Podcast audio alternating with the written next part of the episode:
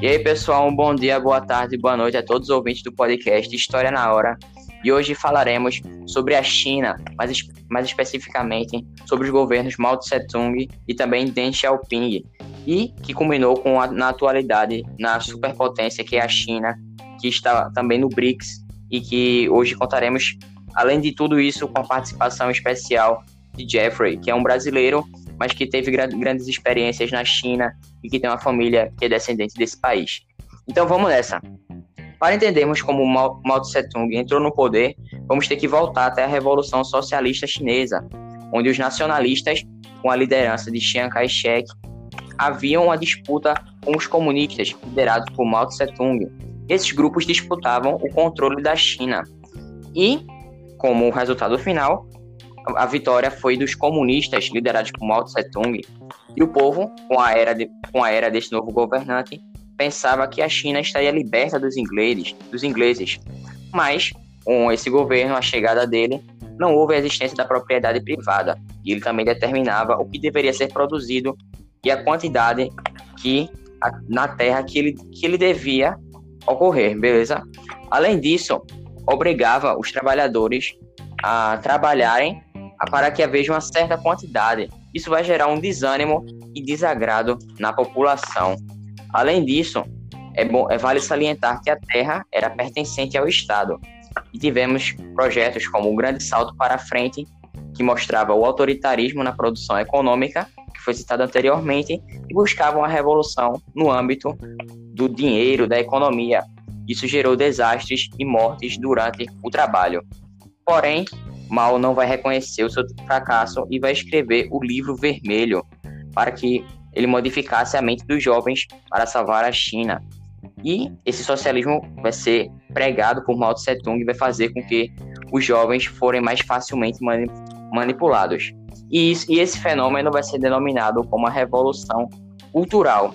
Porém, com a sua morte vai entrar o governo de Deng Xiaoping, que é da linha socialista, porém mais flexível e agora as terras vão, vão, vão pertencer ao Estado, porém ele dará livre-arbítrio na sua produção, coisa que não acontecia no governo anterior.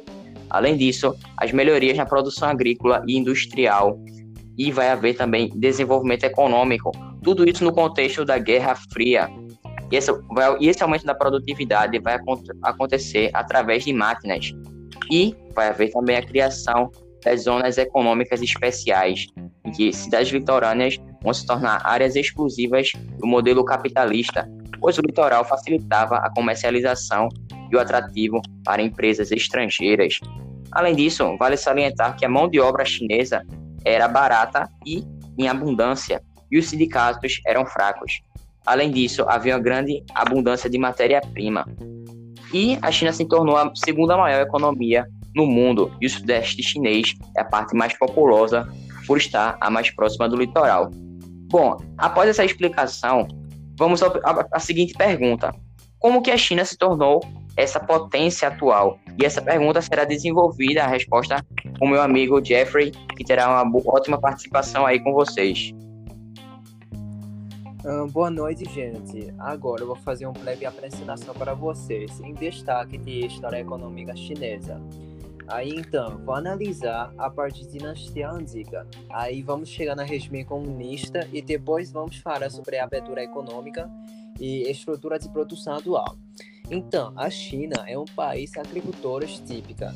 Isso é determinado por sua condição geográfica e por isso a terra é sendo a primeira força produtiva. Obviamente, todos os imperadores acarretam seus impostos em base de produção agricultoras inclusive os impostos de metais preciosos, impostos de sais.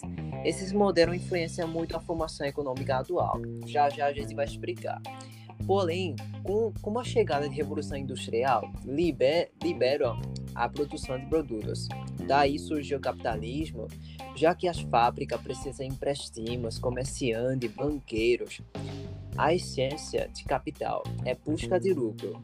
Isso justifica que porque capitalismo tem eficiência produtiva tão elevada, mas neste momento a China chegaria a nova fase histórica. O regime comunista, o regime socialista de Mao Zedong. Então, no período de 50, com a ajuda da União Soviética, o governo Mao Zedong realizou uma industrialização total, embora não é para todo mundo. Mao Zedong implementou fazendeiros, comunas para realizar a igualdade comunista, como tinha feito por Stalin em suas ditaduras. Antigamente, as terras são controladas por latifundiários. No entanto, a disputa política e questão dos fatores naturais, como secas, inundações, piora a situação. Então, vou adicionar mais uma coisa: a fazenda cooperativa não é eficiente para a produção pois não, a terra não é minha, então para que eu trabalhe com força? Com a consequência, a queda de produção, fome, coisas assim, exatamente no período de revolução cultural, como Carlos já, já, já tinha mencionado. Mas, de todas as formas, reformas precisa ser progressiva, não pode ser instantâneas.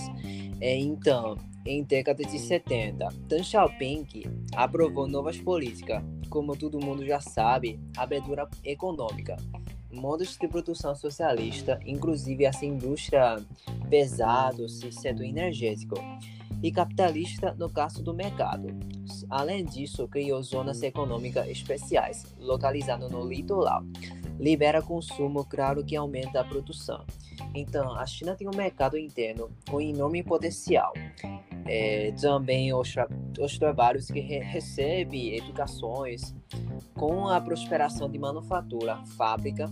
É, então, os chineses realizou a acumulação de capital e técnica inicial. Com a, com aderência de World Trade Organization em 2001, o governo para acelerar industrializações, então promoveu um plano de investimento aproximadamente de 50 mil bilhões de yuan, no caso, moeda na China, na infraestruturas, outro investimento. O domínio de cadeia produtiva, então, não é suficiente para a atual.